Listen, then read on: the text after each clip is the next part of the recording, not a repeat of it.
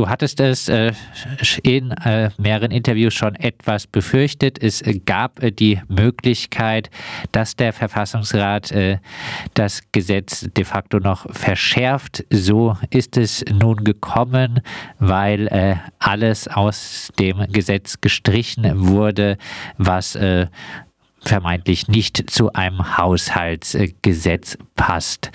Was äh, für Punkte, die eine kleine Abminderung des Gesetzes gewesen wären, äh, sind nun gestrichen worden? Insbesondere gestrichen wurde der sogenannte Seniorenbeschäftigungsindex. Das heißt, ein statistisches Messinstrument, das dafür hätte sorgen sollen, dass die Seniorendiskriminierung auf dem sogenannten Arbeitsmarkt äh, zumindest erkannt wird, also natürlich erkannt mit dem Ziel, sie einzudämmen. Äh, das heißt, äh, die Unternehmen zu diskreditieren, die etwa äh, Menschen ab 50 oder 55 aussondern äh, und zum alten Eisen geben, sozusagen, als, äh, weil sie die als unproduktiv einstufen. Mm, das war eines der Zugeständnisse, das im Rahmen der parlamentarischen Debatte aufgenommen wurde, in diesem Falle um die Zustimmung der Abgeordneten der dazu gespaltenen bürgerlichen Oppositionspartei Les Républicains zu erkaufen. Mm, ebenfalls zurückgenommen wurde ein anderes steuerungspolitisches Instrument, das aber sicherlich selbst zweischneidig zu bewerten war. Das war der sogenannte Seniorenarbeitsvertrag. Da wäre es dabei darum gegangen, dass abhängig Beschäftigten oder Lohnabhängigen ab 60 ein äh, Arbeitsvertrag zu Sonderkonditionen angeboten werden kann. Äh, das hätte diesen Arbeitsvertrag also die Sonderkonditionen hätten äh, eher für den Arbeitgeber gegolten, also für den Arbeitgeber in Anführungszeichen, und hätten dafür gesorgt, dass die Einstellung oder Weiterbeschäftigung der Person relativ attraktiv wird, insofern als der Arbeitgeber um die Sozialabgaben für dieses Beschäftigungsverhältnis herumgekommen oder teilweise weitgehend herumgekommen wäre.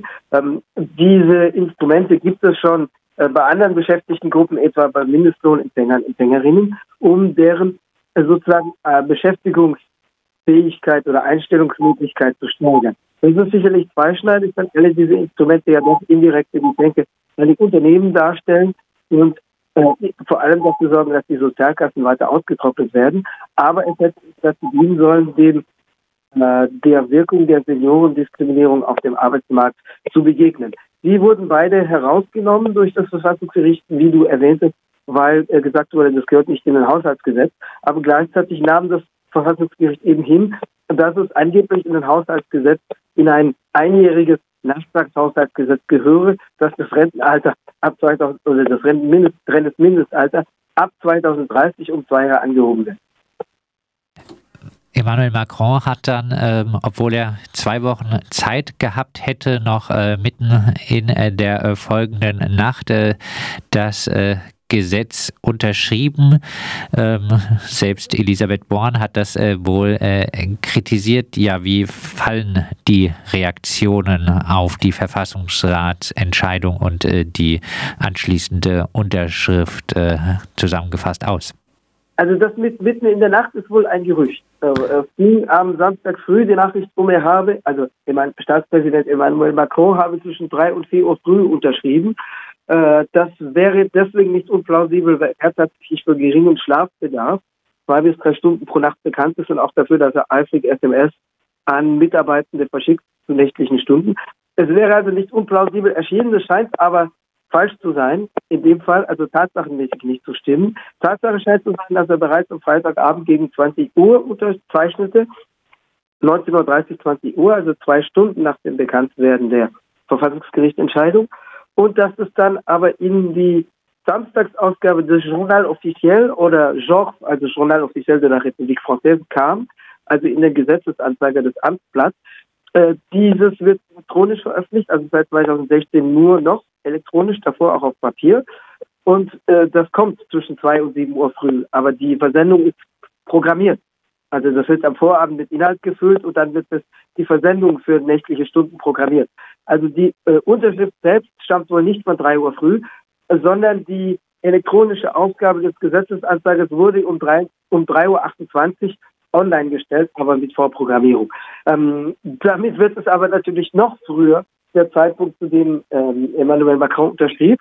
Das wird natürlich als Zeichen seiner tatsächlichen Kompromisslosigkeit, seines Triumphalismus gedeutet, weil die Gewerkschaften, die zusammengeschlossen sind in dem Aktionsbündnis Intersyndical, ja Emmanuel Macron nochmal aufgefordert hat, an dem Freitag, an dem er seinerseits die Intersyndical für den morgigen Dienstag einlud, also in, in demselben Atemzug, forderte die Intersyndical Macron dazu auf, nicht sofort zu unterzeichnen.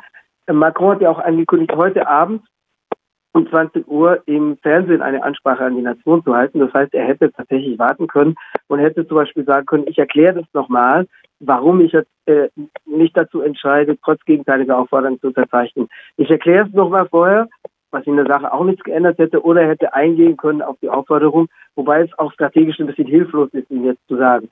Du hast dich zwar durchgesetzt, du hast im Kräfteverhältnis gewonnen, aber wir fordern dich jetzt ähm, nochmal auf, nochmal eine Anstandsfrist zu wahren. Also strategisch ist auch ein bisschen hilflos. Aber es das zeigt auf jeden Fall, dass er durchziehen wollte, den Stiefel. Nur kurz, an, noch kurz angemerkt zur Verfassungsgerichtsentscheidung, das ist natürlich eine überwiegend politische und keine rein juristische. Also die Zusammensetzung des Verfassungsgerichts beruht auf drei Mitgliedern, die vom Staatspräsidenten ernannt werden, also in dem Fall vom Vorgänger, weil die für neun Jahre ernannt werden. Äh, drei, die durch äh, den äh, Präsidenten oder die Präsidentin der Nationalversammlung ernannt werden und drei durch den Senatspräsidenten. Also das ist eine politische Besetzung durch die jeweilige Regierungsmehrheit. Auch äh, noch zur Entscheidung des Verfassungsrates. Es gab ja jetzt äh, teilweise Pläne, äh, ein Referendum äh, durchzuführen. Äh, mhm. Da hat äh, der Verfassungsrat auch in der jetzt ersten Entscheidung erst einmal Nein gesagt. Das wurde abgeschmettert. Es gibt jetzt noch eine zweite Entscheidung über einen, äh, einen zweiten Entwurf für eine solche Abstimmung infolge einer Volksinitiative. Ähm, die, das betrachte ich schon als Anzeichen einer Radikalisierung.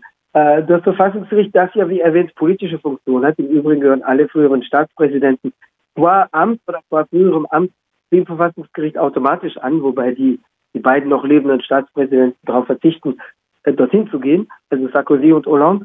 Aber ähm, das ist natürlich eine politische Koordinierungsinstanz der Eliten, äh, weil die Funktion politisch ist und die Ernennungsmechanismen deuten darauf hin. Jetzt betrachte ich das schon als eine Art Radikalisierung, weil, sagen wir mal, aus Sicht der bürgerlichen Staatsräson äh, es ja durchaus Sinn gemacht hätte zu sagen, wir winken das Gesetz durch, aber wir äh, lassen die Gegner und Gegnerinnen jetzt nochmal Unterschriften sammeln. Und das hätte ja in gewisser Weise sogar zur Befriedung beitragen können, weil wer äh, Infostände äh, sammelt und Unterschriften, äh, wer Infostände aufbaut und Unterschriften sammelt, muss dabei ruhig vorgehen, um sich an die Leute zu wenden und äh, den Leuten gegenüber äh, gewinnend zu wirken. Das heißt, wer Infostände sammelt, kommt nicht, wer Infostände aufbaut, kommt nicht zum Randalieren. Und das heißt, äh, man hätte sich ja als Elite als Bourgeoisie auch sagen können, lasst die mal Unterschriften sammeln, die werden sich schon ermüden. Okay, wenn natürlich die äh, viereinhalb, über viereinhalb Millionen Unterschriften zusammengekommen wären, dann äh, hätte, äh, falls es zum Referendum dann gekommen wäre, sicherlich die Ablehnung mehr oder minder festgestanden. Aber soweit musste es auch, ja auch erstmal kommen. Also die 4,8 Millionen sind es derzeit Unterschriften stellen eine hohe Hürde dar. Mit welcher, mit welcher Begründung hat der Verfassungsrat jetzt gesagt, äh, nein, ist nicht? Die ist einigermaßen witzig, äh, weil die Begründung lautet, ein, laut Artikel 11 der Verfassung muss ja eine solche Abstimmung eine Reform auf wirtschaftlichem, sozialem oder ökologischem, umweltpolitischem Gebiet zum Gegenstand haben. Das heißt, sie muss irgendetwas ändern. Da aber, so sagt das Verfassungsgericht, Klammer auf, im selben Moment, wo es das Gesetz, das das Mindestalter anhebt, durchwinkt, Klammer zu, da der derzeitige Zustand des Gesetzes, die derzeitige Gesetzeslage ja ein Renteneintrittsalter von 62 vorsieht, ab jetzt eben nicht mehr, aber da, so sagt das Verfassungsgericht, das derzeitige Gesetz ein Rentenalter von 62 vorzieht, bringt es keine Neuerung, wenn jetzt die Referendumsvorlage das Mindestalter auf 62 beschränken möchte. Die Vorlage lautete ja, äh, es wird gesetzlich verboten, ein Rentenalter über, ein Mindesteintrittsalter über 62 einzuführen. Das heißt, es gibt jetzt eine gesetzliche Schranke. Und da sagt das Verfassungsgericht, die ist ja gegenstandslos, das Gesetz lautet ja sowieso äh, auf 62 ist die Schranke. Also gesagt, man, man darf nur für eine Veränderung. man darf nur für eine Veränderung kämpfen, aber nicht äh, für eine Beibehaltung. Ja, aber die, es war ja keine Beibehaltung mehr, weil ja so die Veränderung im gegenläufigen Sinne, im Sinne der Verschlechterung gleichzeitig im selben Atemzug durchgewunken wurde. Aber das, das ist sozusagen die Logik, die man, also man kann jetzt mal glauben, dass die äh, rein juristischer Logik folgten. Ich selber glaube nicht dran, ich glaube eher an die politische Logik, aber man kann die, wenn man das kommentieren möchte, für verquer halten muss man auch erstmal äh, drauf kommen. Ja, Werner, du hattest es gesagt, äh, mhm. heute soll nun äh, an diesem Montag eine äh, Rede von Emmanuel mhm. Macron nochmal äh, stattfinden und äh, mhm. eigentlich war von ihm angedacht, ein, mhm. es gab eine zumindest eine Pseudo-Einladung an die Gewerkschaften am Dienstag mhm. nochmal von Emmanuel Macron. Die Gewerkschaften haben aber schon angekündigt, nicht kommen äh, zu wollen. Ja, vielleicht, äh, ja, wie geht's weiter? Hingehen.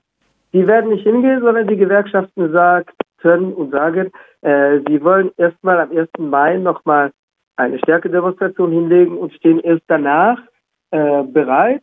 Also ein, äh, beziehungsweise Sophie Binet, die neue Generalsekretärin der äh, CGT, hat sogar gesagt, wenn Macron jetzt tatsächlich weiterhin die Reform einfach durchsetzt, als ob nichts wäre, dann wird es schwierig werden, überhaupt mit ihm zu reden.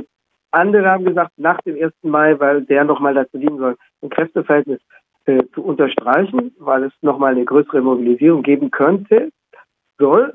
Ähm, der Chef der CFDT, das Stimmen derzeit äh, im landesweiten Durchschnitt stimmenstärksten, bei Personalvertretungswahlen stimmenstärksten Gewerkschaftsdachverband, Laurent Berger, der sagte, und das klingt dann eher nach Symbol, es solle eine ein Delay de Distance, das heißt eine Anstandsfrist gewahrt werden. Das klingt ja eher mal nach nur Gesichtswahl und danach lassen wir uns schon wieder über den Tisch ziehen. Also ich meine, klar, die Devise des DFDT lautet ja schon immer, in Gefahr und höchster Not bringt der Mittelweg das Brot und eben nicht den Tod. Ähm, aber ähm, die, äh, die Gewerkschaftsvorstände und Führung sind sicherlich unterschiedlich motiviert, weil sie unterschiedliche Strategien haben, die das DFDT immer eher kompromisslerisch, die bei anderen äh, jedenfalls bei einigen Gewerkschaftsverbänden eher kämpferisch. Aber derzeit ziehen noch alle an einem Strang und sagen, also in diesem Monat läuft gar nichts mehr mit Treffen mit Macron und wir bereiten den 1. Mai vor. Es ist tatsächlich historisch neu, nicht ganz neu, aber es ist das dritte Mal in 100 Jahren erst, dass alle Gewerkschaften gleichzeitig aufrufen, am 1. Mai auf die Straße zu gehen und an den gleichen Orten. Das hat es tatsächlich so seit längerem nicht gegeben und selten gegeben in den letzten 100 Jahren. Das hat damit zu tun, dass bekanntlich in Frankreich Richtungsgewerkschaften existieren. Als erstes wurde die CGT gegründet, das Dachverband 1895. Dann kam in den frühen 1900, 1900er Jahren die gelbe Gewerkschaft wegen gut, äh, auf die beruft sich heute niemand offen. Dann kam 1919 die christliche Gewerkschaftsbewegung mit der Gründung oder mit der Umwandlung der Mehrheit der französischen Sozialdemokratie in die kommunistische Partei. In Frankreich war es hier die Mehrheitsfraktion. In Deutschland war es die Minderheit, die sich von der SPD abspalten, um die KPD zu bilden. Als die Mehrheitsfraktion sich in französische KP umwandelte 1920, äh, spaltete sich auch die CGT in einen sozialdemokratischen, einen der KP nahestehenden Flügel. Die vereinigten sich erst 1936 wieder. Also es gab dreimal in den letzten 100 Jahren, vor, vor genau 100 Jahren war die CGT ja bereits gespalten. Diesen gemeinsamen ersten nämlich 1936. Heißt, das heißt, heißt der 1. Mai wird äh, wahrscheinlich äh, groß äh, werden, äh, aber dann als Abschlussfrage ähm, ist jetzt absehbar mit äh, der Verfassungsratsentscheidung und der Unterschrift, dass äh, danach die Luft aus den Protesten raus ist oder denkst du, es wird durchaus noch weiter heftig protestiert und gestreikt werden? Also die Luft raus insofern nicht, als eigentlich niemand sich damit abfindet. Die Umfragen von heute früh lauten 60 bis 64 Prozent äh, sagen äh, heute früh bei BFM TV, also bei dem eher wirtschaftsliberalen Privatfernsehsender, der aber meinungsprägend wirkt, äh, war die erste Nachricht am Morgen 64 Prozent laut der Umfrage, die denen vorliegt, sagen, die Gewerkschaft soll weitermachen. 69 Prozent sagen, wir sind immer noch gegen die Reform, Verfassungsgerichtsentscheidung oder nicht. 64 Prozent sagen, Gewerkschaften bitte weitermachen. Also Umfrage, die danach durchgeführt wurde. Das heißt, abbinden damit und einfach sagen, ja, die Demokratie hat gesprochen, so ist es nun und es ist alles gut oder zumindest legitim. Das wird kaum jemand. Es wird sich aber natürlich ändern, weil es jetzt nicht mehr diese äh, dieses direkte Kräftemessen gibt, wo gesagt wird, kommen wir jetzt durch, Verhinderung des Gesetzes oder nicht, sondern es wird eher, sagen wir mal, viele Fronten geben, Wiederauflagen von sozialer Protest hier und dort. Ähm, dass die Leute einfach nach Hause gehen und die Hände in den Schoß legen, glaube ich nicht. Es wird aber möglicherweise auch keine zentrale Front der Auseinandersetzungen mehr geben, sondern zerfasernde Bewegungen, Proteste hier, Revolten dort, Streik dort. Das verknüpft sich ja zum Teil auch, weil parallel zur Rentenreform sich damit inhaltlich verschränken, dass ja auch etwa Lohnstreiks gab, also zum Inflationsausgleich. Äh, die Pariser Müllabfuhr hat übrigens ihren Streik wieder aufgenommen, nach der Verfassungsgerichtsentscheidung. Äh, und äh, zumindest die CGT dort ruft dazu auf, dass es stärker werden soll als beim letzten Mal. Also es ging ja vor 14 Tagen zu Ende. Äh, das heißt, dass da durchaus noch was flackert, ist absehbar. Möglicherweise nicht um eine zentrale Auseinandersetzung drumherum. Das äh, sagt Bernhard Schmid, freier Journalist aus äh, Paris. Wir haben mit ihm gesprochen über die Entscheidung äh, des Verfassungsrates, der äh, mit dieser Entscheidung am Freitag die Rentenreform äh, wohl noch sogar etwas verschärft hat. Emmanuel Macron hat sie dann ziemlich schnell unterschrieben und äh, nun äh, steht äh, zumindest am 1. Mai auf jeden Fall noch äh, eine größere Mobilisierung gegen auch die Rentenreform an und äh, wir schauen dann, äh, wie sich das ganze Themengebiet in Frankreich weiterentwickeln wird.